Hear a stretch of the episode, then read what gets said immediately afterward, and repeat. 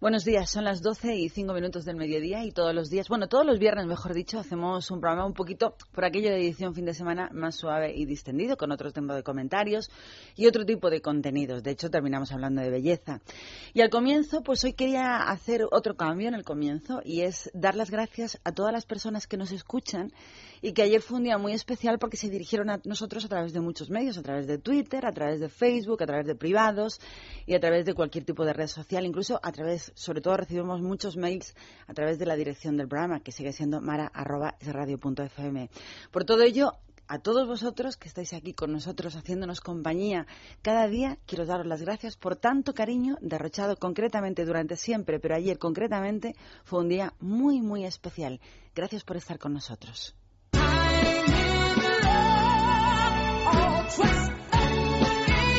En Es Radio, Libertad Capital, con Maracolas.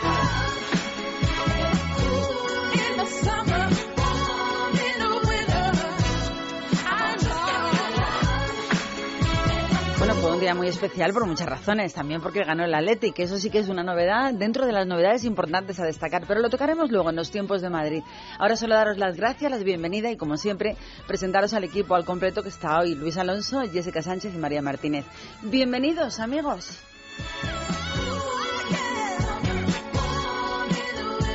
Vamos directamente a las curiosidades, que son las 12 y 6 minutos y el tiempo corre, que vuela. Vamos a hablar de personas de fortuna, porque cuando a las personas que tienen mucho, muchísimo dinero se les deja de perseguir y sobre todo de criminalizar, como se hace en nuestro país, responden y aportan, algo que los políticos de ningún partido en España parecen entender. Y este es un clarísimo ejemplo de solidaridad a lo grande. Quiero que escuchen atentamente. Hay 12 millonarios más que se han sumado ayer a una iniciativa emprendida por Bill Gates y Warren Buffett hace casi dos añitos ya por el que donaban al menos la mitad de toda su fortuna por una buena causa, con lo que ya hoy son 81 los estadounidenses que se han sumado a este compromiso con la filantropía, en el que ya estaban comprometidos nombres de gran calado y alcance, como pueden ser el alcalde de Nueva York, el fundador de Facebook, Mark Zuckerberg, o el heredero de toda la fortuna Rockefeller, que se llama David. Es estupendo dijo el fundador que estas 12 familias se hayan unido al proyecto asegurando a través de un comunicado de prensa Buffett que el compromiso de donar es el título de esta fundación, quien añadió que estos 12 multimillonarios tienen orígenes y situaciones diferentes, pero comparten el deseo de ver cambios positivos en el mundo.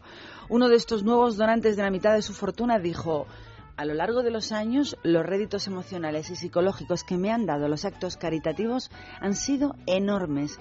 Y dijo también, cuanto más hago por los demás, más feliz soy. Así que aprender todos en aquí, en España.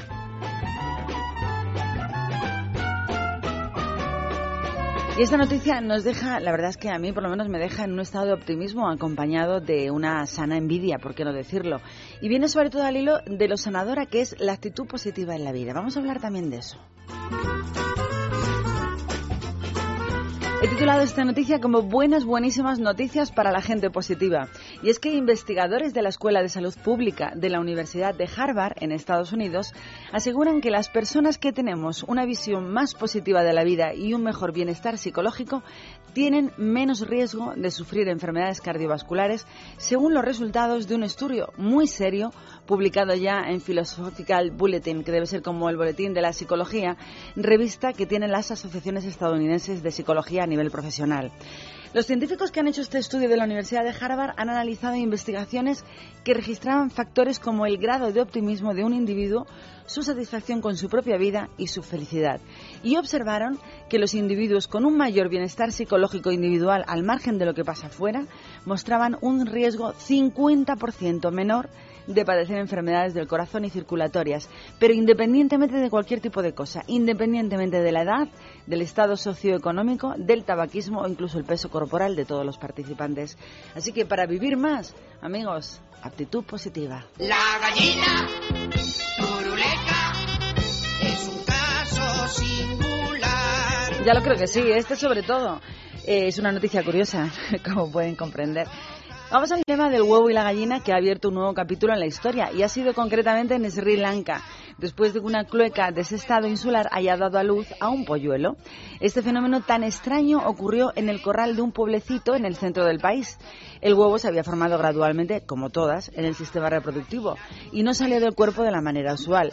Se quedó en el interior, debió romperse dentro y como la vida empuja, que es una barbaridad, la gallina parió al polluelo vivo. La pobre gallina parturienta no tuvo un final feliz, ya que murió al poquito del parto. Pero el pollito sigue con vida y su peculiar nacimiento puede llevar ahora a algunos sesudos desocupados a replantearse un cambio de debate. Después de siglos y siglos discutiendo a lo tonto sobre qué fue primero, si el huevo o la gallina. Y es que hay gente que con tal de matar la araña pierde mucho tiempo en estas cosas, pero no me negarán que la noticia es preciosa. Que ha comprado una gallina que parece una sardina enlatada.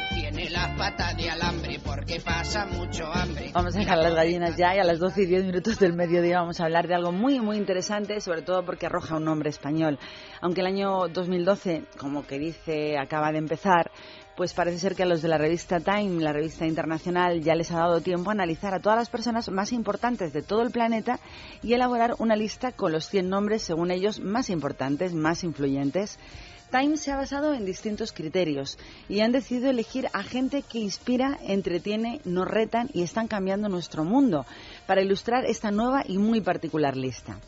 El jugador de baloncesto Jeremy Lee es quien encabeza la lista de este año del hombre más influyente, seguido muy de cerca por actrices como son Viola Davis o la cantante Rihanna. La británica Adele, como no, también se ha colado entre ese centenar de nombres por su gran contribución al mundo de la música. Y por supuesto, los nombres que no podían faltar de influencia en el mundo, pues son los políticos como el de Barack Obama, Hillary Clinton o la canciller alemana Angela Merkel. Este año, vaya, siento que no esté Gaspar Millamazares, ¿no es uno de los 100 más importantes del mundo? Este año la lista incluye, pues no, no está Gaspar Llamazares. Este año la lista incluye como novedad al colectivo Anonymous, eh, lógicamente por su evidencia y presencia en la vida pública del mundo entero. La princesa Catalina y su hermana Pipa, no lo entendemos, pero entran y comparten puesto por la influencia que han tenido en el Reino Unido. La princesa Catalina sí lo entiendo. Lo de Pipa es lo que ya no comprendo. Pero atención, nuestro único y gran representante español en el ranking de la gente más influente de todo el mundo, influyente, perdón, es el chef José Andrés, que se ha hecho grande, grande de verdad, ya que ha aparecido en el puesto 21 y es en este momento el cocinero más popular de todo Estados Unidos. También tenemos el deportista que ya es de nuestra propiedad porque lo hemos nacionalizado y lo hemos expropiado, Lionel Messi, que aparece en el puesto número 87 repetimos que esta poderosa lista de opinión de las 100 personas más influyentes del mundo reconoce a quienes nos inspiran, nos entretienen, desafían o sobre todo a personas que quieren cambiar el mundo. Y eso es lo que debió de pensar el creador, el inventor que ha, inventado una super bombilla, la super bombilla LED que ha creado la marca Philips, que ganó el premio L del gobierno de los Estados Unidos y que se va a poner a la venta este domingo con motivo de la celebración del Día Mundial de la Tierra a un precio la bombilla de 60 dólares. Han oído bien, 60 dólares, unos 45 euritos cada una, pero no es cara a pesar de lo que cuesta porque esta bombilla es la bomba de las novedades más novedosas y no es una bombilla cualquiera, que ganó un concurso dotado con 10 millones de dólares. Y es que los americanos sí que saben estimular a la creación. El fabricante asegura que su nueva super bombilla es la alternativa más eficiente a la bombilla tradicional de 60 vatios, ya que proporciona la misma luz omnidireccional con solo 10 vatios de potencia.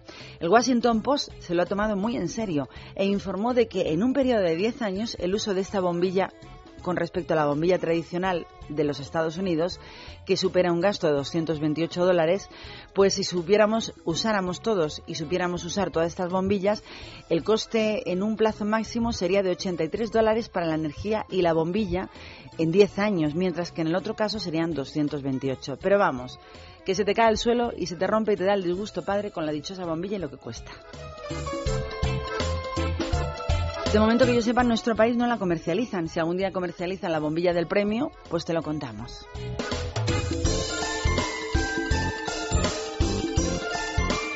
Y hasta aquí las, curiosidades y noticias positivas de la mañana de hoy. Luego tenemos más curiosidades y más noticias, eh, pero mucho más de actualidad. Vamos a escuchar un tema que de actualidad no tiene nada, pero que nos encanta. Son los Archies. Recordamos el tema viejísimo de Sugar Sugar. Sugar.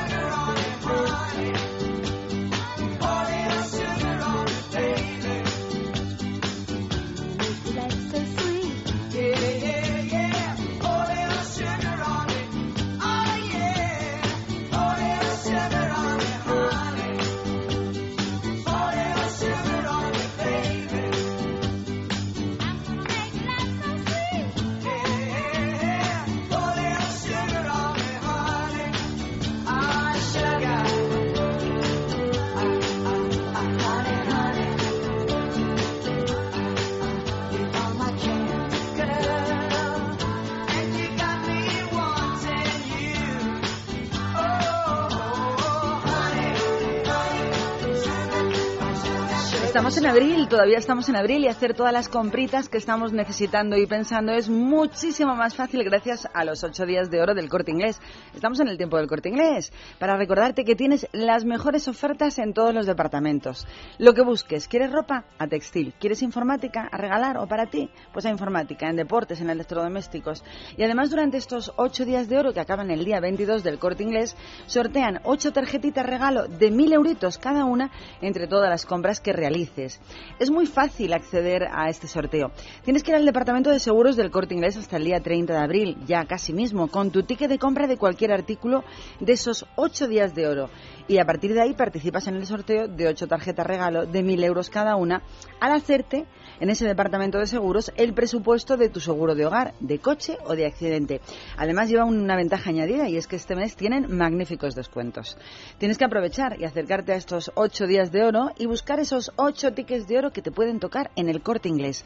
Solo, recuerda, duran hasta el día 22 de abril. Puede que no estés pensando en comprar un aire acondicionado, pero si te digo que en el corte inglés tienes un 15% de descuento en aparatos de aire acondicionado de las mejores marcas y otro 15% en la instalación, seguro que te lo llevas. Así que ya sabes, pásate por un corte inglés para consultar Anda condiciones. que no hay, siempre hay uno cerca de tu casa. Además, con un 15% de descuento, seguro que te llevas un aire acondicionado para este veranito, que enseguida empieza el calor.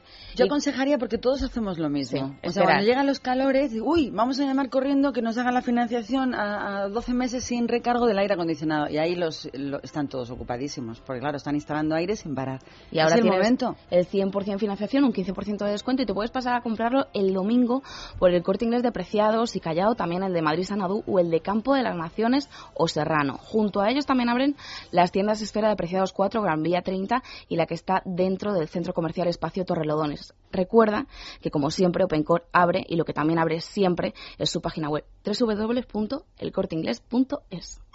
¿Sabe usted por qué le paro? Eh, lo siento, agente. Pues son 200 euros y 4 puntos. Pero si la paga rapidito se ahorra el descuento. ¿Ahorrar? Ahorrar es ser de vuelta como yo. Pero eso sirve de algo. Sirve para no perder mis puntos, porque además de recurrir todas mis multas, me dan 3.000 euros si llego a perder el carnet. Hazte de devuelta y blinda tu carné por 159 euros al año. Infórmate en el 900-400-444, 900-400-444 o en devuelta.es. Grupo Reacciona. No sé si tenemos alguno dinero en nuestro país, pero yo lo cuento. Y es que Facebook parece haber elegido la fecha para su salida a Bolsa Internacional y la han marcado en el 17 de mayo de este año. La compañía de Palo Alto ha dicho que es un momento adecuado y más o menos se cotiza lo mismo. La salida a Bolsa será por unos 100.000 millones, por lo que cada uno de los valores costará 40 dólares la acción.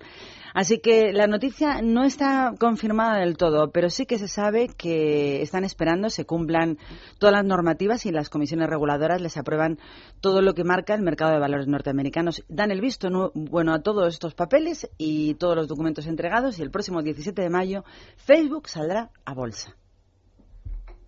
Muy bien. Y ahora lo que tiene que salir, no precisamente a bolsa, es el agua limpita de todos nuestros grifos. Pues sí, sin ningún tipo de cal. Vamos a saludar ya, si te parece, a Noelia Teruel, que está al otro lado del teléfono y nos va a explicar perfectamente cómo podemos mejorar el agua de nuestra casa y qué ventajas podemos tener con Masical. ¿Qué tal, Noelia? Buenos días. Hola, muy buenos días. Pues fíjate que una familia, por término medio, que no pueda beber el agua del grifo porque sabe mal, puede llegar a gastarse mensualmente sobre unos 30 o 40, me- eh, o 40 euros. Pues mm, si es su caso, no se preocupe, porque con Masical va a conseguir mejorar el agua de casa o de su negocio y en todos los grifos. Y esto es un alivio para todos, pero sobre todo para las personas mayores que ya no van a tener que cargar con pesadas garrafas desde el súper a casa. Además, acaba también el problema de los picores, ¿verdad? Después del baño, que, bueno, hay mucha gente que sufre ese problema. Sí, porque la piel posee un pH ácido que evita la proliferación de bacterias. Si utilizamos agua dura, la piel se vuelve alcalina por la acción del jabón, produciéndose por consiguiente granos, picazones, sequedad y tacto rugoso. Con Masical tendrá un agua más agradable, con lo que se acabó rascarse o cambiar de gel por ese motivo.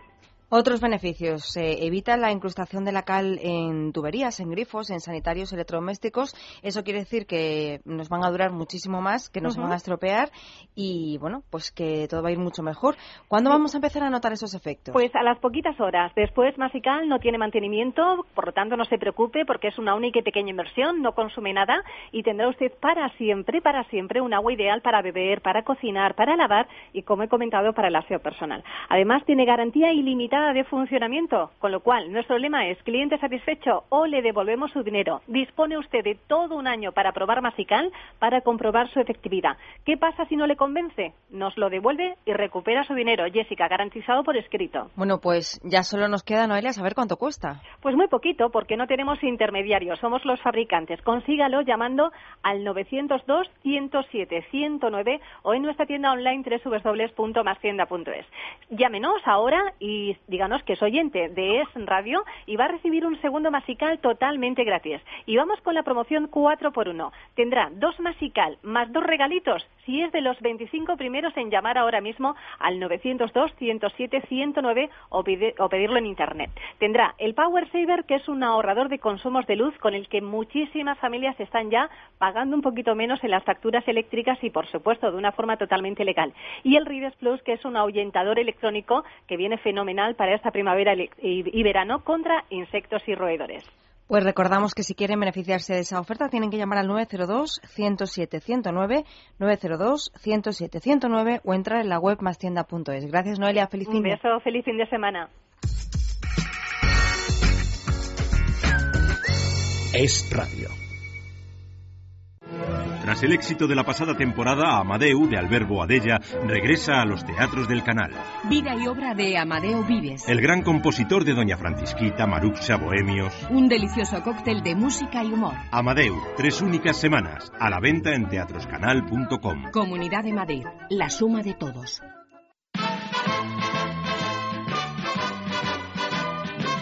Libertad Capital. Con Mara Colás. Yo sé que todo el mundo dice que esta es una casa blanca completamente. Pues lo siento, yo marco las rayas rojas de la casa Semiblanca. blanca. Es una casa madridista porque estamos en el tiempo de Madrid y en Madrid hay tres equipos. Está en el Rayo Vallecano, está el Atlético de Madrid y está, por supuesto, el Real y Gran Madrid. Pero también tenemos nuestro sitito para nuestro corazón. Y es que ayer yo me sentía feliz. Pero solamente, fíjate, es curioso, yo no soy atlética, toda mi familia sí que lo es. Pero yo me sentía feliz por cómo sabía lo que estaban viviendo los atléticos en el campo. ¿Viste, ¿Viste algo el partido? No, no lo vi. Lo que pasa es que el Atleti es un equipo que me cae simpático. Es, me es, pasa es como que con eso es el lo que me pasa a mí. O sea, que son como los eternos sufridores. Entonces yo veo, por ejemplo, a mi hijo lo que sufre con el Atlético de Madrid y me da como cariño. Eh, yo pensaba, ¿cómo tienen que estar gritando in situ cuando dentro de las cabinas de los comentaristas les estaba tapando el grito de la afición? O sea, estaban haciendo una ola completa. Bueno, era impresionante. Por una vez han ganado una de las alegrías que se lleva el pobre Enrique Cerezo, que todo el mundo habla mucho de los presidentes, pero Enrique Cerezo sufre lo indecible. Entonces, este cachito del programa de Libertad Capital hoy vale va directamente para los sufridores atléticos, que suena el himno.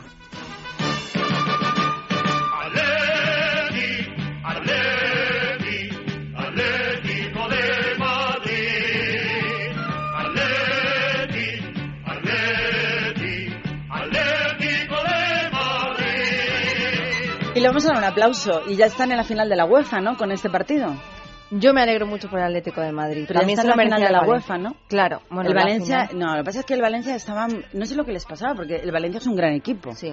Estaban como abrumados. Está de capa caída, de todas formas, ¿no? Y aparte yo creo que esa energía, yo creo mucho en las energías. Cuando tienes una energía negativa alrededor, pues te, te sientes presionado. Y había una energía muy, muy impresionante contra, contra el Valencia, claro, y a favor de los atléticos. Así estaban, ¿cómo corrían? Yo siempre he pensado que eso influye mucho a los jugadores, el sentir que la afición está con ellos y que les están animando. y Cosa que pasa también cuando el Real Madrid juega mal. Suele ocurrir que la afición, Que la afición está se enfada en una muchísimo. posición crítica, negativa, que le dice cosas y que eso les baja un Sí, poco pero yo tengo que decir que la afición del Real Madrid no es ni con mucho nada que ver con la afición del Nada Atlético. comparable, ahí lleva razón. Nada comparable con ninguna afición, porque una de las cosas que yo sí le he oído hablar a Florentino Pérez es que es verdad que, el, que ya quisieran el Real Madrid tener la afición que tiene el Atlético. Es que además son- no, no hay quien les desanime. Ah, incluso cuando pierden, animan al equipo. Bueno, hoy es día de felicitación para los rojiblancos. Una, un aplauso para ellos. Teníamos que haber puesto una sección que se dijera aplausos y otra bofetadas. Lo que pasa es que bofetadas hubiéramos dado muchas más que aplausos. Y otro aplauso muy importante hoy para mí, para mí o mi forma de opinar, es el que vamos a darle a Jaime García Legaz, que es el secretario de Estado de Comercio, que lleva todo este tiempo desarrollando calladito una intensísima labor clave, silenciosa y necesaria, discreta de contactos con todas las delegaciones de las principales potencias para conseguir lograr el apoyo mayor posible del G20 a la posición de España sobre IPF. Jaime García Legaz, como secretario de Estado de Comercio que es, está incansable intentando hablar con cuanta más gente mejor delegaciones oficiales de, de los grupos de los países del G20. Así que otro aplauso para Jaime García Legaz. Y ahora sí, ahora estamos en nuestras noticias de Madrid y estamos comenzamos con un jardín infantil de un diseño muy especial. Sí, y también su carácter, el carácter de este eh, jardín infantil es muy especial porque va a ir mm, dirigido especialmente para los niños que están ingresados en el Hospital Universitario de La Paz, que a partir de ahora, bueno, pues van a poder disfrutar de un nuevo jardín en la azotea del centro, una zona verde que ha diseñado el estudio de arquitectura Acero de forma totalmente altruista y que va a, cons- a construir con los fondos de la ONG Jugaterapia. El centro sanitario ya ha adelantado que va a estar abierto a finales de verano, así que ya queda poquito, y que será una zona en la que los pequeños ingresados, sobre todo los de larga duración, pues eh, puedan jugar y disfrutar al aire libre, algo que según algunos estudios va a contribuir además a a que se recupere muchísimo antes. Porque solo tú, tú me puedes enseñar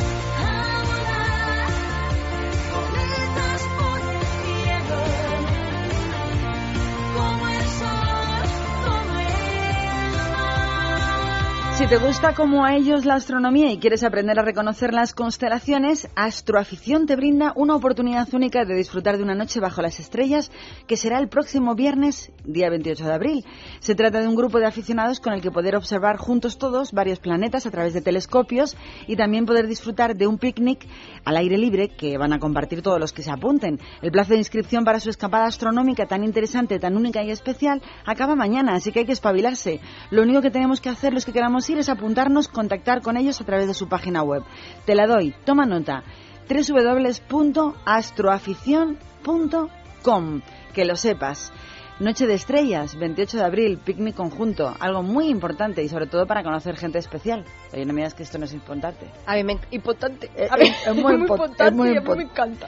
Astroafición y te puedes apuntar en la página www.astroafición.com. Pues fíjate, es genial porque a todos nos gusta el cielo, las estrellas. ¿Quién no? ¿A quién no le gustan las estrellas? Pero claro, mm, eh, participar de una iniciativa de este tipo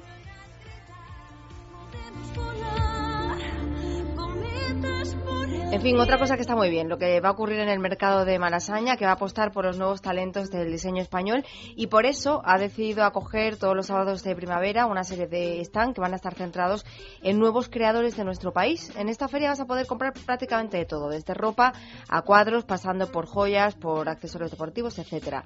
El objetivo es dar a conocer los productos de diseñadores, digamos, jóvenes que eh, están interesados en venderlos a precios muy asequibles. Así que ya sabes, en el mercado de Malasaña. うん。Vamos a irnos hasta el próximo lunes, que es el día que se celebra el Día del Libro y el Museo del Ferrocarril de Madrid, algo muy especial, ha programado una semanita llena de actividades para todos los públicos. Todas estas actividades van bajo un título, Delicias del Ferrocarril, Caldera, Raíles y Libros. Muy bonito el título, por cierto. El tema central de todas las citas es, lógicamente, mostrar el vínculo que existe entre el mundo del ferrocarril, los libros y la gastronomía, que no es poco precisamente. No pocos libros se han leído sentados en un asiento de tren. Además, todos los visitantes van a poder participar en un concurso de recetas típicas de todas las regiones por precisamente las que atravesaba la línea ferroviaria de Madrid a Portugal. Esas recetas y también la biblioteca ferroviaria del museo va a liberar más de un centenar de libros en distintas estaciones de metro y cercanías. Quiere decirse que vamos a encontrar libros sorpresa por ahí puestos que no son nuestros, pero que son para leer durante nuestros recorridos ferroviarios. Eso en cuanto al ferrocarril y su museo. En cuanto al ayuntamiento, han organizado una lectura continuada del Quijote que va a arrancar el nieto del escritor chileno Nicanor Parra en el Círculo de Bellas Artes y que va a comenzar la lectura el próximo lunes por la mañana. Y luego la van a relevar pues todas las personas voluntarias que se han presentado y sobre todo las que se pasen por las instalaciones. Hablamos del ayuntamiento y del comienzo de la lectura del Quijote en el Círculo de Bellas Artes. De manera paralela también van a desarrollar otras actividades que se relacionan con literatura, música, teatro y danza, todas las artes. Además se podrá visitar la azotea del Círculo de Bellas Artes de forma completa y absolutamente gratuita durante esos tres días en un horario que ha sido ampliado. Entre los eventos que han organizado en el Círculo destaca el concierto sinfónico titulado La Misa de la Coronación de Mozart, que tendrá lugar el próximo día 24 en el Teatro Fernando de Rojas del Centro. Y seguimos hablando de literatura, aunque bastante diferente a la que acabas de mencionar, porque la Feria Editorial Independiente Libros Mutantes vuelve este fin de semana a la Casa Encendida con talleres, conciertos, conferencias. Su intención es mostrar y difundir las publicaciones más creativas y originales de la escena internacional a un, peso, a un precio también asequible. El patio central de las instalaciones se ha transformado para la ocasión en un campamento en el que puedes ir a visitar hasta 40 editoriales españolas, suecas, alemanas, inglesas Así que puedes pasarte a echarle un vistazo a sus publicaciones desde mañana a las 10 hasta el domingo a las 9 de la noche. Ya no puedo más. Trabajo solo para pagar deudas, hipoteca, coche y las malditas tarjetas de crédito que me están ahogando. Libérate de tus deudas. Si tienes casa en propiedad, puedes liquidar tus préstamos y las tarjetas de crédito dejando un único préstamo y pagando hasta un 70% menos al mes. Llama al 900-200-260. 900-200-260. El estudio es gratuito. Agencianegociadora.com. Grupo Reacciona.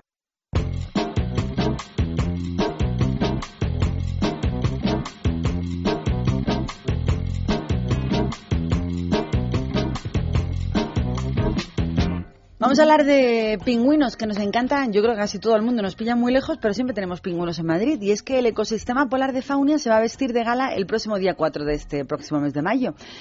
¿Por qué?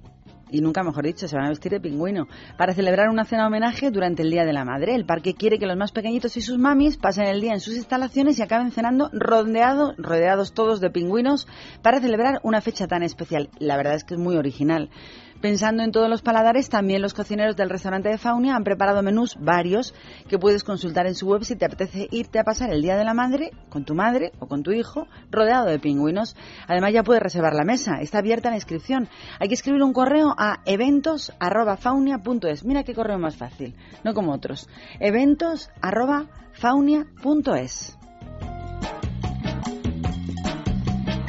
nos vamos hasta la Sala Galileo, que acoge estos días la función La Gaviota, una obra de Chekhov que se centra en el amor y en el desamor y que va a estar en cartel allí precisamente en la Sala Galileo Galilei hasta el próximo día 25 de abril. Si quieres y te apetece, puedes pasarte a verla de miércoles a viernes. Más o menos van a estar a las ocho y media de la tarde listos para comenzar la actuación. Y los domingos a las 7 de la tarde. La Gaviota en Galileo Galilei. Eso sí, recordar que es una obra de Chekhov. Amor y desamor.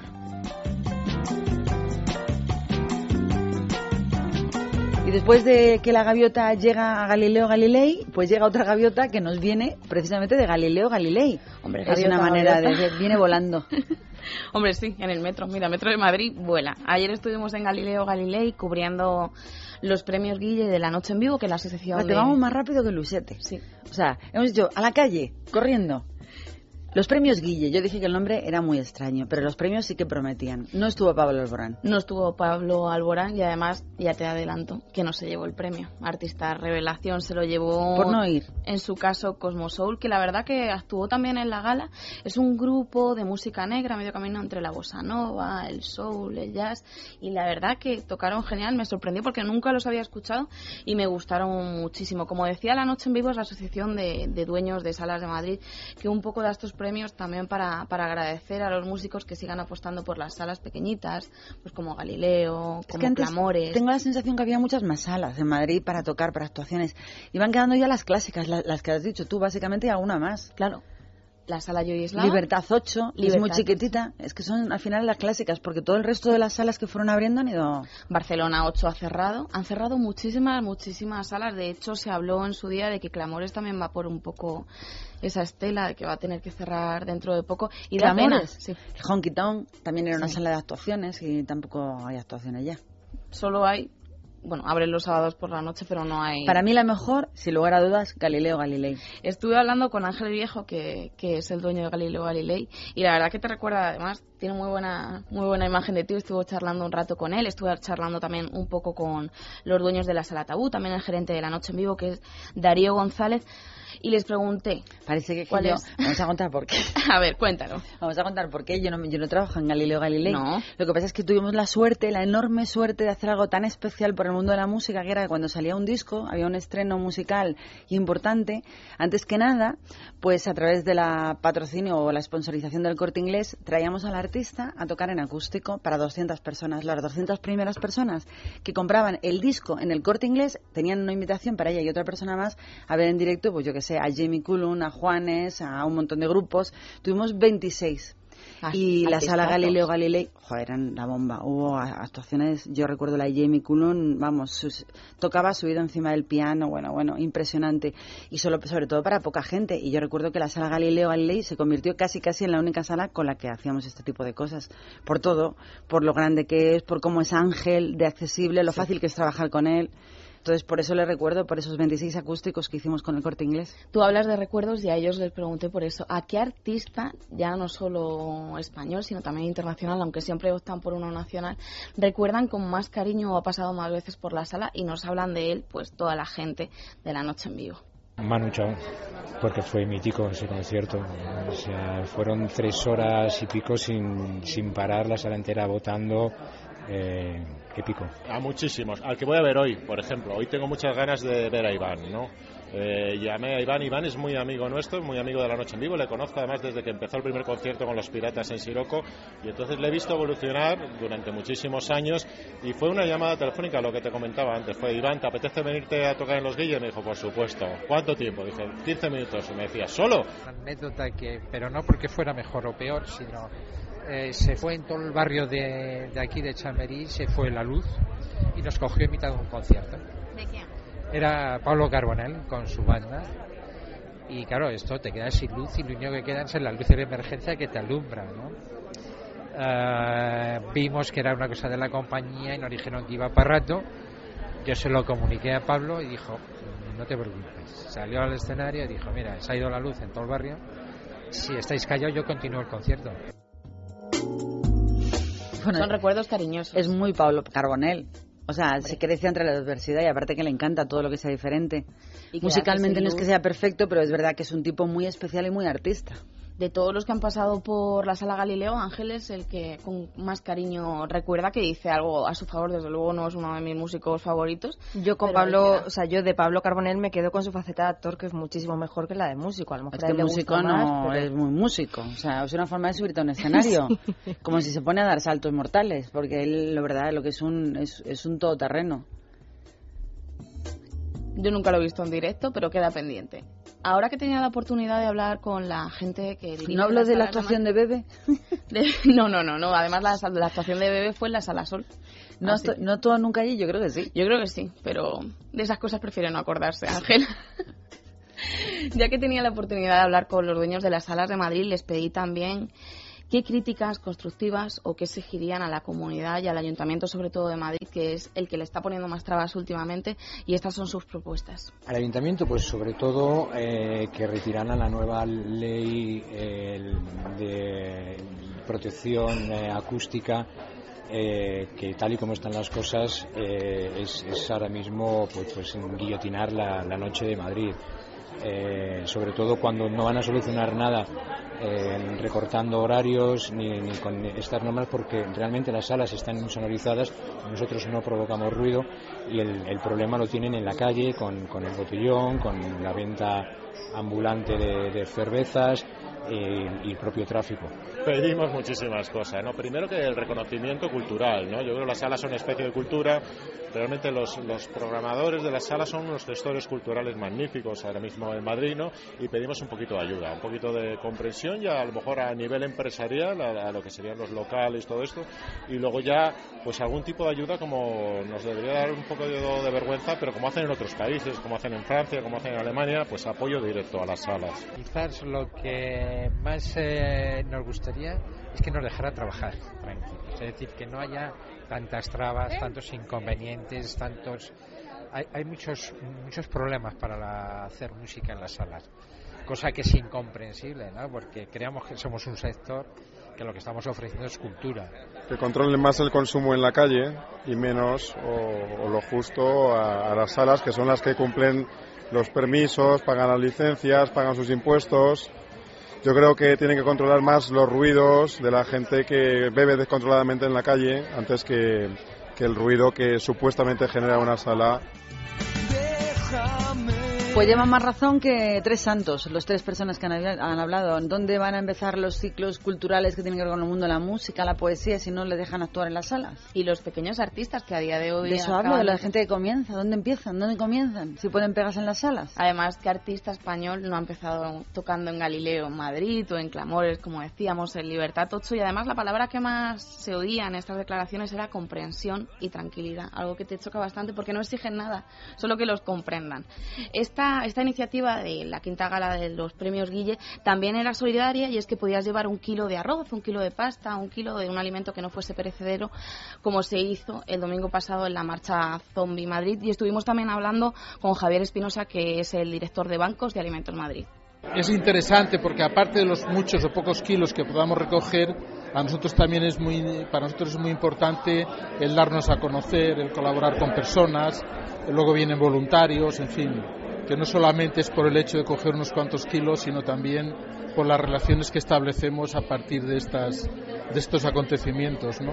Es un matrimonio perfecto, porque para hacer música es necesario ser tener sensibilidad y creatividad. Lo mismo que para poder eh, recoger gratis alimentos y darlos a, a los que los necesitan. Tenemos algunas cosas en común. Pues lo dice con una tristeza, menos mal que solidario. Pues había mucha gente que iba con su kilo de lentejas o de pasta, de, de arroz, bajo el brazo antes de entrar y lo dejó allí en la cajita habilitada para... Para todas las personas que estén sintonizándonos ahora mismo, decirles que estamos hablando de una entrega de premios que se llaman Premios Guille, que dan la Asociación de las Salas pues, Culturales de Música de Madrid y que para entrar tienes que llevar un algo de alimentación para regalar a una ONG. Estaban los nominados allí desde primera hora y la verdad que había bastante nervios. Con algunos de los que hablé fue pues con el vocalista del grupo Miss Cafeína, también con César Pop, Luis Ramiro o Carmen Boza, que bueno, estaban allí. Ellos se conformaban con haber estado nominados, pero la verdad que sí que había esperanzas de llevarse el premio. Hombre, pues estamos nominados con dos muy potentes, entonces venimos a tocar, que es lo que más ilusión nos hace, y si nos llevamos el premio, genial. Si no, pues hemos estado nominados, que ya es bastante, es una- un tópico, pero es verdad. Bueno, la verdad es que me nominaron y me enteré cuando me enteré cuando salieron los nominados y no había echado cuenta que estaba lo que significaba estar nominada hasta hoy, ¿no? Que he pensado, oye, ¿y si, y si por si acaso tengo que salir ahí a hablar? Que digo, ¿no? O una cosa así ha sido un poco raro. Y me he pegado unos días buscando ropa, pero aparte de todo eso significa, a mí es como una aprobación por parte de Madrid, que hace poco que me mudé.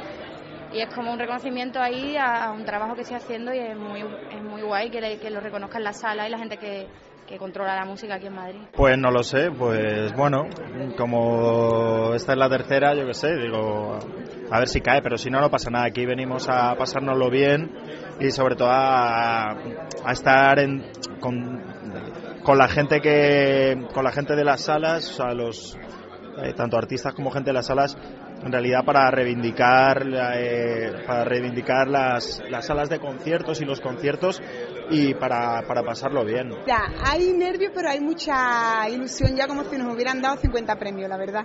Porque no nos lo esperábamos, entonces pues nada más la nominación ha sido un regalo.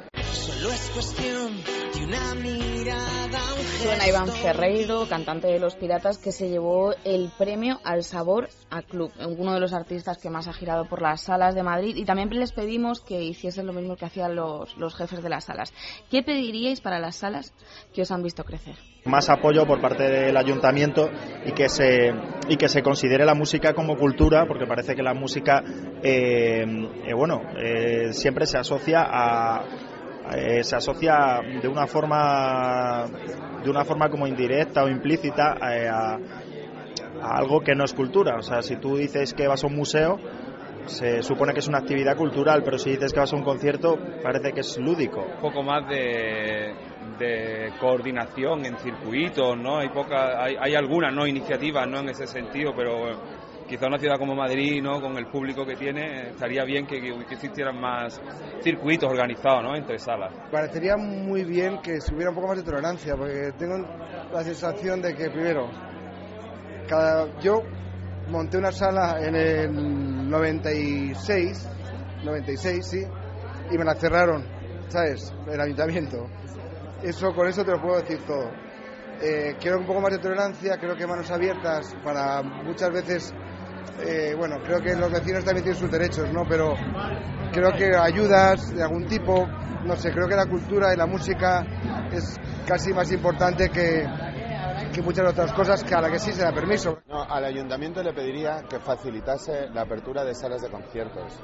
¿No? Que no fuese difícil hacer una sala de conciertos, que no pasase lo que ha pasado con el Barcelona 8. Que haya, eh, claro, no sé si es al ayuntamiento a quien hay que decírselo, pero eh, sí que necesitamos salas medianas, porque hay de aforo pequeño y luego mucho aforo.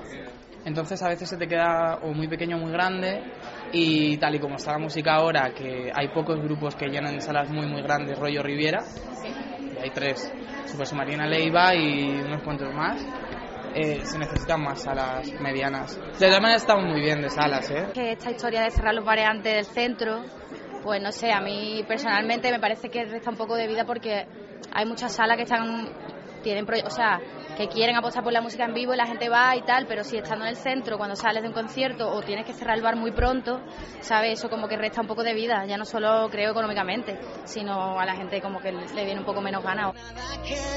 Pues por lo que se ve, todas las entregas de premios de cualquier tipo en este país se han convertido en una entrega de protestas. O sea, aquí todo el mundo, aprovechando que se daban premios, protestan por lo que les va mal. Hombre, nunca yo hago esto de todos y todo el mundo se queja, así que siempre les viene bien.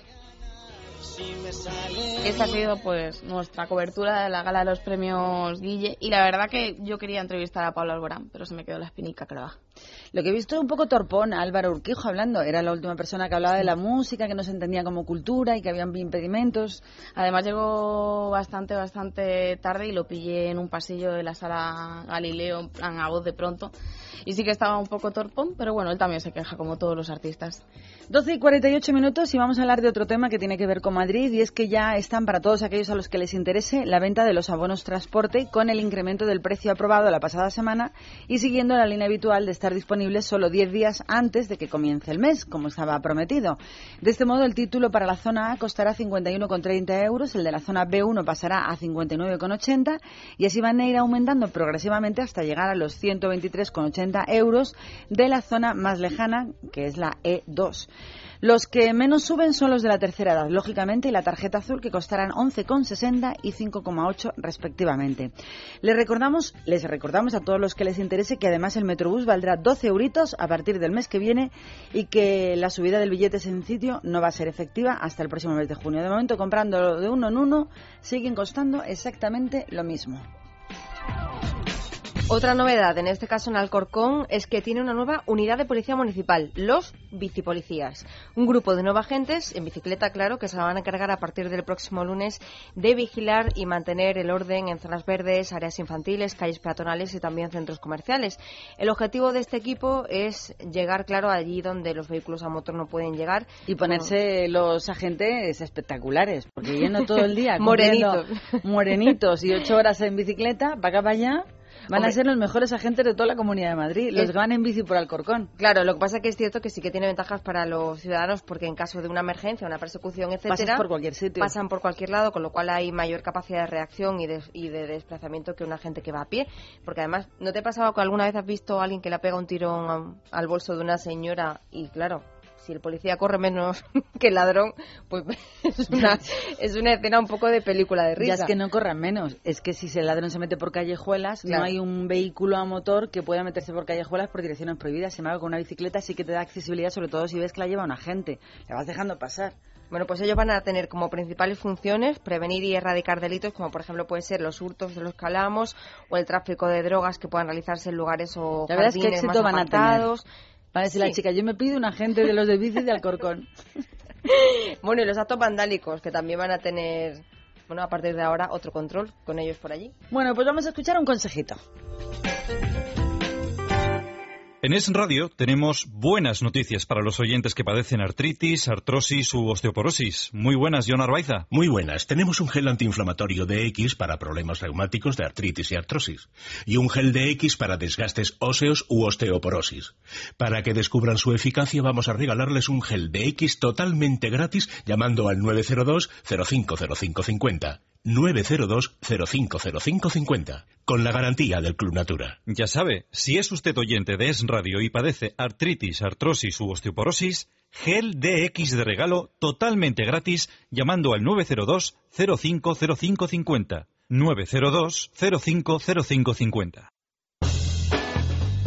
902 050550. Tenemos una novedad que contar y es que en muy poquitas semanas la presidenta de la Comunidad de Madrid, Esperanza Aguirre, ya estamos hablando de temas políticos, pero esta ocasión es muy alegre porque va a publicar un libro titulado Prohibido Prohibir. Es un libro que presentará en el marco de la Feria del Libro de Madrid, lógicamente que es la mejor oportunidad para presentar cualquier libro. Según explicó ayer, el título pues lo que viene a señalar es la diferencia que existe entre el Partido Popular, que no pone, dijo ella mm, literalmente, no pone trabas y no impone nada a los ciudadanos, y el Partido Socialista Obrero Español, que trata a los ciudadanos como si fueran menores de edad y les dicen lo que tienen que hacer en cada momento. Como ejemplo, Esperanza Aguirre ha destacado algunas de las iniciativas puestas en marcha por el Gobierno regional, como son la libertad de elección del médico, la libertad de elección del hospital y sobre todo la libertad de elección de los colegios. Todas ellas han recibido enormes críticas por parte de la izquierda, que como siempre reacciona como si fuera algo negativo. Era como el tomate, dan titulares como que son malos y luego detrás no hay nada malo. Es ahí, dijo Esperanza Aguirre, cuando sacan su patito de aversión a la libertad. La No patita, sé, la bueno, patita. O el patito, me da lo mismo. El hecho es que lleva razón y va a presentar un libro que seguramente promete. Prohibido, prohibir. Más liberal, imposible. Pues lleva razón. Lo que pasa que hay una cosa que no ha mencionado, es que hay diferencias entre el PP de Madrid y el PP nacional. Es verdad que el PP de Madrid pues es eh, muy liberal, pero Yo el prefiero PP casi que no entrar ahí, porque como las presentaciones de la Comunidad de Madrid sobre los cambios de la Comunidad de Madrid, vimos como una especie de islita bien Sí, protegida es verdad. y bien Tenemos gestionada. la suerte. Tenemos la suerte, por Mm. ejemplo, de no vivir en Cataluña. Pobrecitos catalanes, lo que tienen que soportar. Por ejemplo, la ciudadanía, con esos políticos que tienen.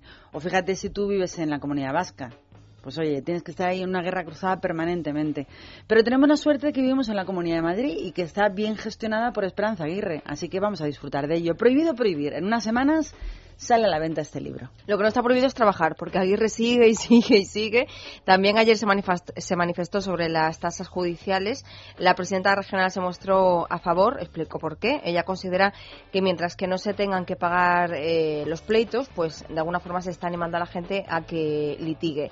En su opinión, la norma que quitó las tasas era populista y demagógica y solo ha servido para que finalmente pues se colapse la justicia. Por eso apoya la iniciativa del ministro de Justicia, Alberto Ruiz Gallardón, de reformar la ley para que se abone el coste del servicio. Bueno, Alberto Ruiz Gallardón, que no es ni el que era ni por la sombra. Sí, ¿verdad? Ha dado un cambio. Es como si le hubieran cogido un guante y le hubieran puesto al revés. Pero, ¿qué le ha pasado? ¿Es que el poder les cambia tanto? Oye, pues está como discreto, no da titulares. Es como si le hubieran dicho quietecito, parado. Se pero yo creo que está cómodo, ¿eh? Le veo como No, cómodo. no, si está su- encantado de conocerse, ese ministro. Si lo que quería era salir de Madrid y ser algo grande. Pero oye, ¿el carácter te lo cambian tanto porque te dan un ministerio? Pues debe ser que sí. Más de Aguirre. Aguirre está que no para. Es la mujer más activa que yo creo que conozco. Durante el debate del Pleno de la Asamblea, eh, ayer eh, Aguirre estaba bien sembrada y le destapó todas las vergüenzas a Tomás Gómez. Eh, en sentido simbólico, al poner sobre la palestra las deudas que tiene el líder del Partido Social de Madrid, Partido Socialista de Madrid, con todos sus trabajadores, que tener deudas las tienen. ¿Y usted, señor Gómez, qué les diría a los trabajadores del Partido Socialista de Madrid, a los que lleva dos meses sin pagar? ¿Qué les va a decir? No se llamarán a lo mejor Carmen, pero a ver qué les va a decir usted. Claro, es que hablar mucho es muy fácil, pero cuando te dicen, ¿y tú qué? Ella no, habitualmente no le dice, ¿y tú qué? Pero en esta ocasión sí se lo dijo. Así es como respondía Esperanza Aguirre eh, a una estrafalaria, muy estrafalaria intervención que hizo el portavoz socialista que relató el supuesto caso de una madrileña llamada Carmen, por eso Esperanza Aguirre hablaba de Carmen, que dijo Tomás Gómez que se encontró por la calle y que estaba pasando dificultades tras los últimos incrementos en las tarifas del transporte público o incluso las tarifas que han subido los IBIs. Como os podéis imaginar, se armó un revuelo pues monumental, como suele ocurrir en estos casos, y poco después algunos de los afectados confirmaron a todos los periódicos que pillaron como la razón que la acusación de Aguirre hacia Gómez era completamente real. Al parecer, a día de hoy, el Partido Socialista de Madrid todavía hoy no ha ingresado a sus trabajadores las nóminas del pasado mes de marzo. A todo esto, la Secretaría de Administración del PSM, que se llama Rosa Alcalá, el Partido Socialista de Madrid, hacía un desmentido muy, muy raro, muy extraño ante periodistas. Por un lado, aseguraba que lo que ha dicho Esperanza Aguirre es, dijo textualmente Rosa Alcalá, absolutamente falso. Sin embargo, a continuación, acto seguido, reconocía que se ha producido un retraso en el abono de la nómina. Es decir, se queda con el titular. Dice, es absolutamente falso para que salgan titulares. Pero luego dijo que sí era verdad que habían mm, sufrido retrasos en el abono de las nóminas. Y que la última que cobraron sus trabajadores fue la de febrero. O sea que le dio completamente la razón a Esperanza Aguirre, pero diciendo que era absolutamente falso. Claro, es como en qué quedamos. ¿Se ha producido el retraso o no se ha producido el retraso? Se ha producido el retraso. ¿Y entonces por qué es absolutamente falso? Porque es absolutamente falso. Y punto. Es absolu- dijo Rosa Calá, lo que ha dicho Esperanza Aguirre es absolutamente falso. Que y luego dijo. ¿pero habéis pagado? Y dijo, no. ¿Pero vais a pagar? No, de momento. ¿Cuánto no tenéis que pagar? Dice en febrero. Y la otra le ha dicho que no han pagado la nómina de marzo. y- Pero es absolutamente falso. Así son los políticos. Bueno, nosotros nos vamos. eh, vamos a continuar toda la mañana hasta la una y media. Bueno, todo lo que nos queda en la mañana. Hoy es viernes y nos queda una última noticia. Sí, porque según el, el último informe que ha publicado Eurostat, los españoles somos los europeos con una esperanza de vida más elevada, aunque no, mm, digamos, de una mejor calidad. El estudio ha coincidido... Viejos pero desgraciados. algo así. Ha coincidido con la celebración del Año Europeo del Envejecimiento Activo y lo que muestra es que en nuestro país los hombres llegan a los 83 y las españolas a los 87, pero... a los- 87. 87. Y entonces, a partir de los 75 comienzan los achaques. Con lo cual quiere decir que muchos añitos, pero muy mal cuidados. En todos los Estados miembros dicen que las féminas tienen una esperanza de vida mayor, pero sin embargo ellos tienen mejor salud a partir de la jubilación. Es radio. Libertad Capital con Maracolás. Voy a empezar a desvelar intimidades de lo que pasa en este estudio. Estaba con los pinganillos, yo tengo pinganillos, no uso cascos. Estaba escuchando lo que dicen los servicios informativos para no repetirnos después y mirando últimas noticias. Y estoy viendo a Jesse contarme algo y le digo, me quito uno de los pinganillos y le digo, ¿qué dices? Y me dice, que le salen matojos. que le salen matojos de pelos. Y yo digo, ¿a quién? y me dice, a los ratones. A los ratones calvos. cuenta, cuenta. Y yo digo, ¿qué dice? que pueda. Esas son las noticias que estaba buscando, que le salen matojos de pelo. A ver, esto tiene su explicación. Y es que yo estaba buscando una noticia interesante, así graciosa, para yo la sección de que belleza. están rematadamente locas. Sí, porque a mí que me importa el yo, a mí que me importan los ratones calvos. A ver, pues porque resulta que hay unos ratones calvos de Japón que son, para que te los imagines, como si fueran recién nacidos, sin nada de pelo, durante toda su vida, ¿no? Y entonces han hecho una serie de experimentos allí con estos ratones y al final pues resulta que les han salido pero verdaderos matojos de pelo como coletas. y entonces se han convertido en ¿Qué la esperanza, en la esperanza de todo calvo. De todos los calvos. Entonces, claro, Luisete, que está hablando por casco, está diciendo, así si me quedo calvo, ya no me quedo calvo. Y yo dice, ¿pero qué están hablando esta gente mientras sonaban los informativos? Pues ya saben ustedes que hay unos ratones calvos que les han salido matojos de pelo. Son las 1 y 7 minutos y lo que vamos a hablar es de Bebo Valdés. A mí me alegra mucho esta noticia, pero me gustaría mucho más que fuera un poquito diferente. Hay varios músicos y cineastas encabezados por una periodista llamada Gladys Palmera que han propuesto a Bebo Valdés para el Príncipe de Asturias de las Artes. A su candidatura se ha sumado Fernando Trueba, nuestro español Felipe González, por supuesto, Diego El Cigala, Javier Mariscal, Martirio Alaska o incluso, como no, Miguelito Bosé. Todos quieren que los príncipes de Asturias rindan un homenaje al músico cubano por su gran aportación al patrimonio cultural de la humanidad y sobre todo la trascendencia universal que ha tenido la música de Bebo Valdés. Pero por ahora el jurado no ha dicho ni Pamplona, no se ha pronunciado, por lo que tendremos que esperar un poquito, sobre todo unas semanas, para ver si el nombre de Bebo Valdés se confirma para ser pues participante en los próximos premios y galardones de Príncipe de Asturias, del Príncipe de Asturias, también visto, por cierto, por todo el mundo. Yo digo que sí, que está muy bien que se lo den a Bebo Valdés porque es una persona mayor y además lo merece, pero por favor nunca nos olvidemos de Julio Iglesias. Yo quiero un príncipe de Asturias de las artes para Julio Iglesias. ¿Qué le vamos a hacer? ¿A qué estamos esperando si ya tiene una cierta edad? No, más campaña no podemos hacer. Lo hemos dicho. Anda que no. Mientras me den tiempo, yo príncipe de Asturias para el señor Julio Iglesias, que va pregonando que es español y su españolidad por todo el mundo entero. Y además lleva muchos años vendiendo su música en nuestro idioma y además consiguiendo que sea un éxito cantando en español.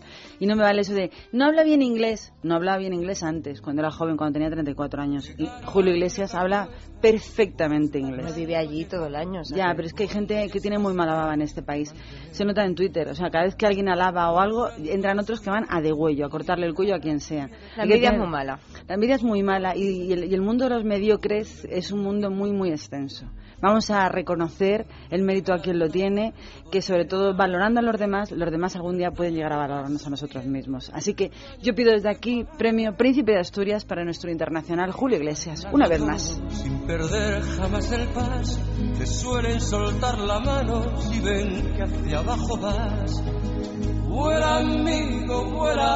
Pues vamos a seguir volando rasantes, bajos otra vez. Pues sí, hablamos en este caso, en lugar de una condecoración que querríamos dar, una que querríamos quitar, porque el sindicato Manos Limpias ha pedido al Ayuntamiento de Madrid que se revoque la concesión de las llaves de oro de la Villa de Madrid a la presidenta de Argentina, a Cristina Fernández de Kirchner, al considerar que tras la nacionalización del 51% de IPF no es merecedora de tal condecoración. Yo tengo que decir que estoy absolutamente de acuerdo con ello, no ¿Y me yo? parece que no tendrían que que tendrían que quitarle las llaves. Por su parte, para que no entre más y no vuelva.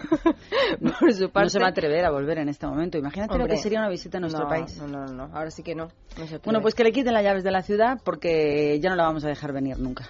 Pero este tema, como te imaginarás, sigue trayendo cola. Por su parte, el Consejo General del Poder Judicial ya ha tomado cartas en el asunto y ha suspendido su participación en la decimosexta cumbre judicial iberoamericana prevista para la próxima semana en Buenos Aires, algo que, por cierto, le había sugerido precisamente el Ministerio de Justicia tras la expropiación de la filial de Repsol YPF.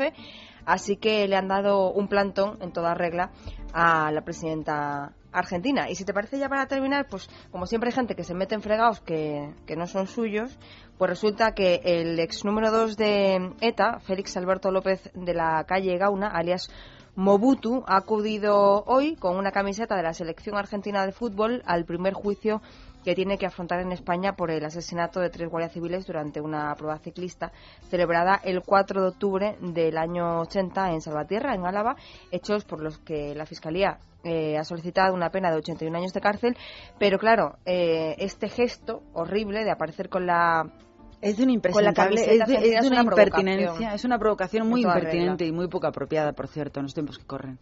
No, además de que tiene su tiene su importancia porque Argentina también ha tenido digamos mm, una mano demasiado suave con los terroristas que andaban por allí. Que han sido Entonces, muy bueno, permisivos pues, con la entrada de terroristas. Entonces, bueno, pues tiene su valor. Bueno, yo voy a hablar de, de, un, un- de un discurso, una disertación, un simposio, no sé muy bien qué es lo que ha pasado, una conferencia que se ha pronunciado en Barcelona, para ver un poquito cómo nos ven desde los Estados Unidos los economistas que son profesionales, un poco para vernos un poco desde fuera cómo nos perciben. Y es que este hombre que ha estado en Barcelona, ahora decimos quién es, dice que Europa lo tiene muy difícil en la resolución de la crisis en general. Eh, se desprende de las declaraciones que ha realizado un hombre llamado John S. Reed, que es un ex consejero delegado de Citibank y ha sido presidente de la bolsa neoyorquina entre los años 2003 y 2005. Este hombre ha señalado que el principal obstáculo que tenemos en la Unión Europea es que, visto desde el exterior, no sabemos lo que es exactamente la Unión Europea ha dicho que la Unión Europea parece estar consolidándose todavía, o sea, todavía en, época como de creérnoslo, y pensamos que tiene serios problemas de gestión, han dicho desde los Estados Unidos.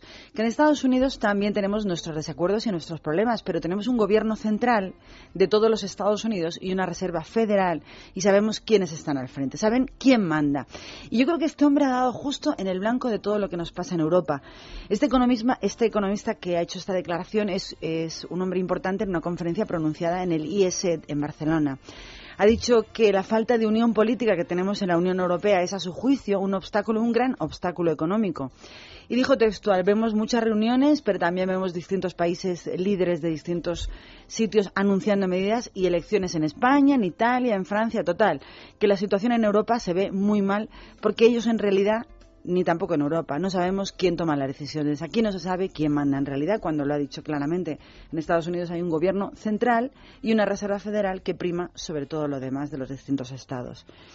El que fuera consejero delegado de Citibank durante 16 años ha advertido que la crisis de la deuda tiene consecuencias que pueden resultar muy graves para la recuperación económica europea, como por ejemplo las salidas de capital desde los países periféricos hacia otros países, como por ejemplo Alemania.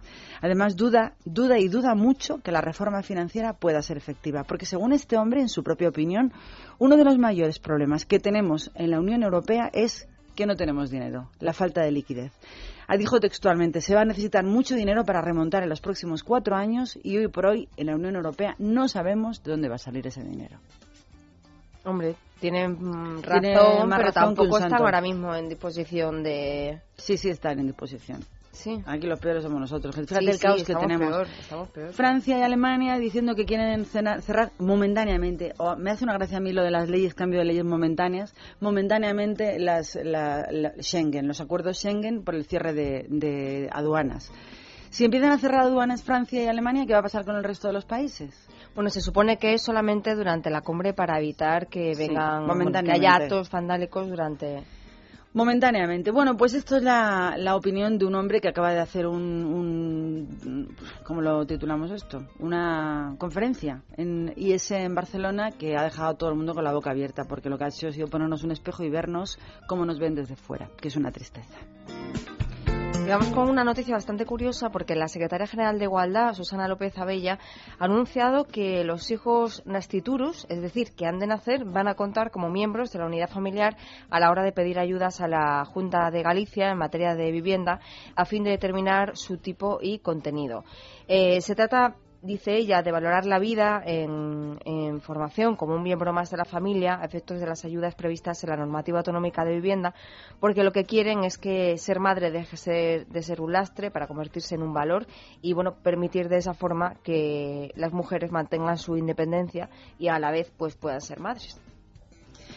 Estaba pensando que no sabía si dar la noticia del estudio que han hecho en la Universidad de Oxford, pero no deja de ser curioso porque habla de cómo son nuestras costumbres a la hora de hablar por el móvil. Y es un me estudio encanta. serio y además preciosa las conclusiones. Vamos a ver cuánto les dura el amor a los hombres. Bueno, me encanta porque dice que una mujer casada llama a su marido más que a cualquier otra persona del mundo. Eso sí, hasta que se cansa. Y suele ser exactamente entre la treintena y la cuarentena. Cuando ya está harta del marido. Sí, en el caso de los hombres, la progresión, no te creas, es parecida.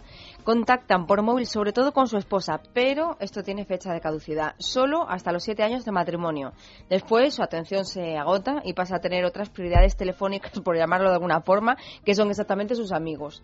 Estas son algunas de las principales conclusiones Sí, es que de las este mujeres se que aburren que decías les matan. Oxford. Sí, pues eh, deben estar bastante acertados. Han analizado ni más ni menos que 3 millones de, las facturas de 3 millones de personas, los registros telefónicos y especifican también, en cuanto a las mujeres, que es la parte que nos interesa, que a partir de los 35, y seguro que vas a estar de acuerdo, las Uy, no, féminas... a mí me interesa todo.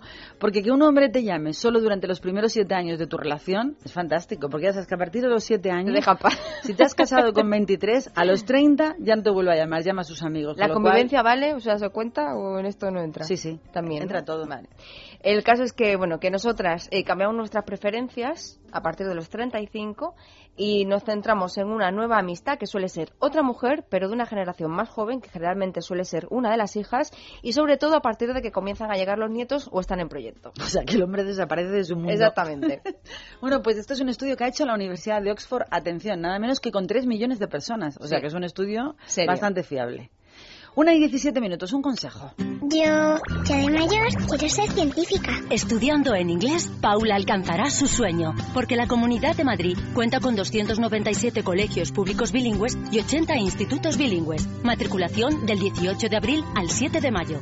Nuevo baremo de admisión en madrid.org. Comunidad de Madrid, la suma de todos. Decía María que es la canción que ella ha elegido, que era de Aretha Franklin. Yo la he encontrado en las voces de las Fontela. Antigua, antigua, rescue me, rescátame. Muy antiguas estamos hoy, ¿eh?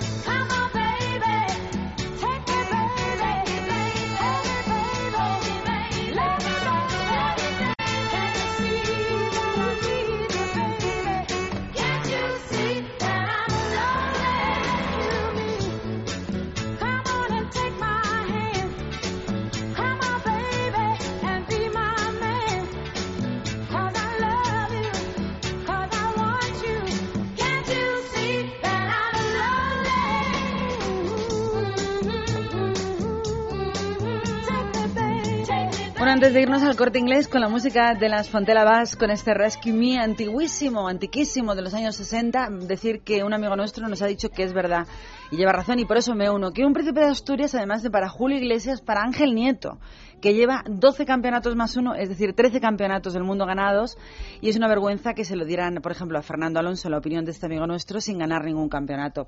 Pues sí, señor, lleva usted toda la razón. Príncipe de Asturias también para Ángel Nieto, que ya van siendo horitas. Y ahora sí, nos vamos al corte inglés. ¿Por qué? Porque estamos de promoción y porque tenemos una oportunidad única que tenemos que contarla todos los días. Como por ejemplo la de la oportunidad de decorar nuestra casa con los ocho días de oro que tiene el corte inglés, porque tienes todo lo que necesitas para dar toquecitos de cosas necesarias para tu casa. ¿Qué te parece una mesa extensible si la necesitas, modelo Utah de un metro por sesenta con encimera cerámica y un cajón cubertero, que es lo que tienen que llevar, que antes costaba 437 euros, ahora te la llevas por solo 335? Seguro que el precio te sorprende, ¿verdad? Pues sigue escuchando porque tenemos más ofertas. Por ejemplo, en los ocho días de oro del corte inglés, la oportunidad de llevarnos unas toallas de playa estampadas para renovar las antiguas en algodón 100%, que antes costaban 26 euros, ahora te las llevas por 21,95. Y también hay ofertas especiales en menaje. Por ejemplo, hay una vajilla que se vende por piezas sueltas en porcelana blanca de la marca Rech por solo 2,50 euros cada plato llano. Aprovecha y recuerda que decorar nuestra casa es muchísimo más fácil gracias al 100% financiación que solo nos ofrece el corte inglés. Porque en el corte inglés pagas hasta en 12 meses sin intereses. Pero recuerda que 8 días de oro del corte inglés solo duran hasta el día 22 de abril. Si estás pensando en cambiar de aire acondicionado, no lo dejes pasar y pásate ya por el corte inglés porque tienes un 15% de descuento en las mejores marcas y aparatos y además puedes pasarte este domingo, si no te viene bien entre semana o un sábado, por los corte inglés de Preciados y Callao, también el de Madrid Sanadú, el que está en Campo de las Naciones o los tres de Serrano. También abre las tiendas Esfera por si necesitas renovar tu armario. La de Preciados 4, la de Gran Vía 30 y la que está dentro del centro comercial Espacio Torrelodones. Lo que siempre, siempre abre es OpenCore, como siempre, desde las 8 de la mañana hasta las 2 de la madrugada y su página web www.elcorteingles.es.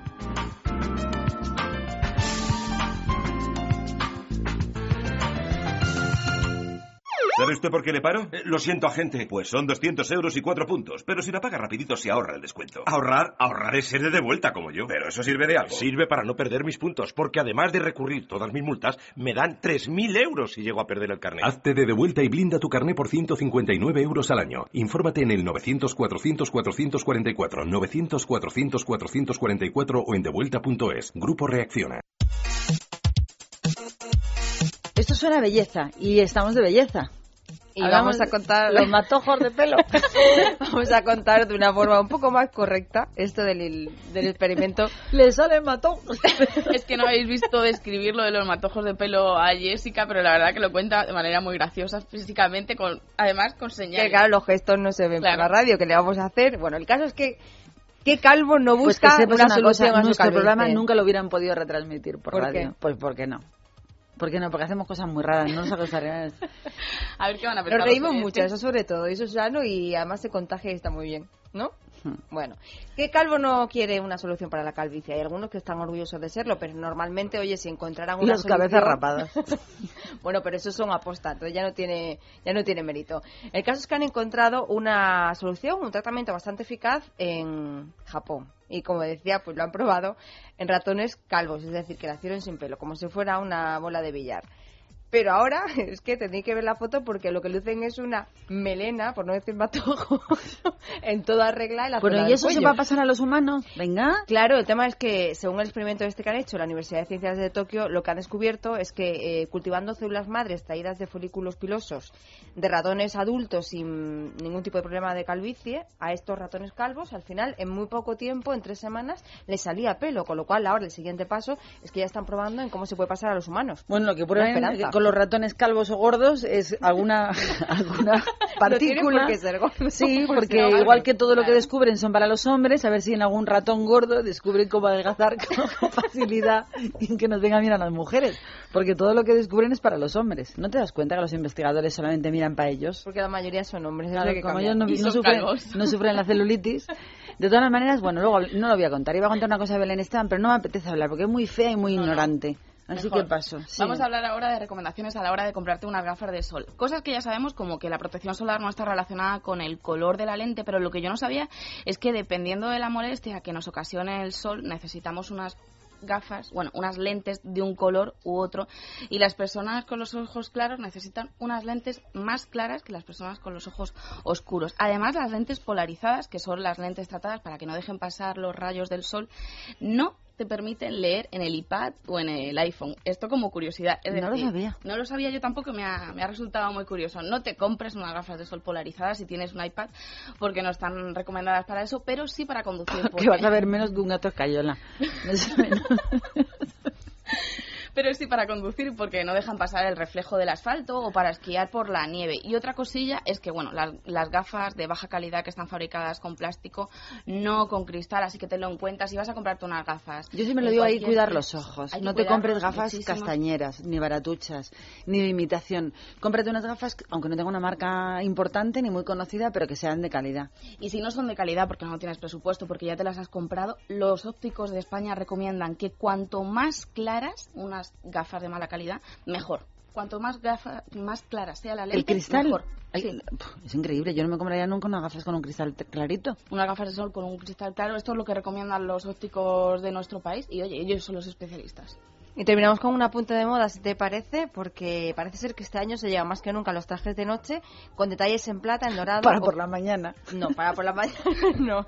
Pero si tenemos oportunidad de ponérnoslo, o bueno, para una cena o una ocasión especial, pues eh, detalles plata dorados o mezcla de ambos en forma de pedrería o de metal semirrígido o en cualquier tela, digamos, tecnológica. ¿Eso es lo que se lleva para por la noche? Sí, pero ¿Cómo- cómo? eso sí, un toque. Es decir, Sí, no valen árboles de Navidad. Es que eso estaba este- pensando yo, si te plantas un vestidito dorado de esos tan discretos que se ponen pegados, con los pendientacos y con todo lo demás, digo, pues mira qué bonito. Un detallito, un detallito en esto menos es más. Y ahora que dice lo de los pendientacos, además nunca mejor dicho, porque se llevan XXL. O sea, los Sí, accesorios sí. Este, este año son grandes eh, en versión maxi. Vamos, que te lo pones en el cuello No, y luego es- tienes que ir al fisio directa. No, es que estaba pensando que dependiendo de la altura del cuello, porque si no tienes cuello, no te pongas un pendiente XXL, si tienes el cuello más corto, es verdad. Sí. Oye, porque te, te está reposando sobre todos los hombros. Lo que hay que hacer es decir, si tienes el cuello espigado y alto, pendientes XXL, sino un poquito más recatado. Porque la gente se pone todo lo que se lleva de moda y Sobre no todo todo- lo que se lleva de moda te sienta bien. Sobre todo maxi gargantillas es lo que dicen que se Otra cosa lleva. igual, si no tiene cuello te... Pero, pero es rollo además eh, collar de perro. Pero es un que si poco no tienes sencillo, cuello te lo pones en la barbilla. Si no tienes cuello te corta la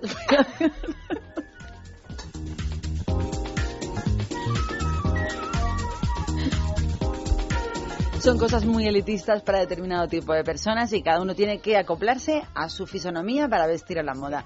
Nos vamos, son la 1 y 28 y nos vamos con una noticia que nos da mucha tristeza porque yo la conocí, era una mujer dulce, muy tranquila, muy buena madre, muy paciente y ha desaparecido, se ha muerto la madre de Alejandro Sanz. Así que le acompañamos desde esta sintonía en el sentimiento. Alejandro, lo sentimos mucho por lo de tu madre. Y a todos ustedes, un feliz fin de semana. Todo lo que tengo es tu mirada. De mis recuerdos salen brisas a verdad las locuras que tú me quieras regalar. Mira si busqué, mira si busqué, tengo tanto para dar. Reconozco puertas que yo sé se abren solamente alguna vez. Así de poco, desde cuando te estaré esperando, desde cuando estoy buscando mirada en el firmamento, estás temblando. Te he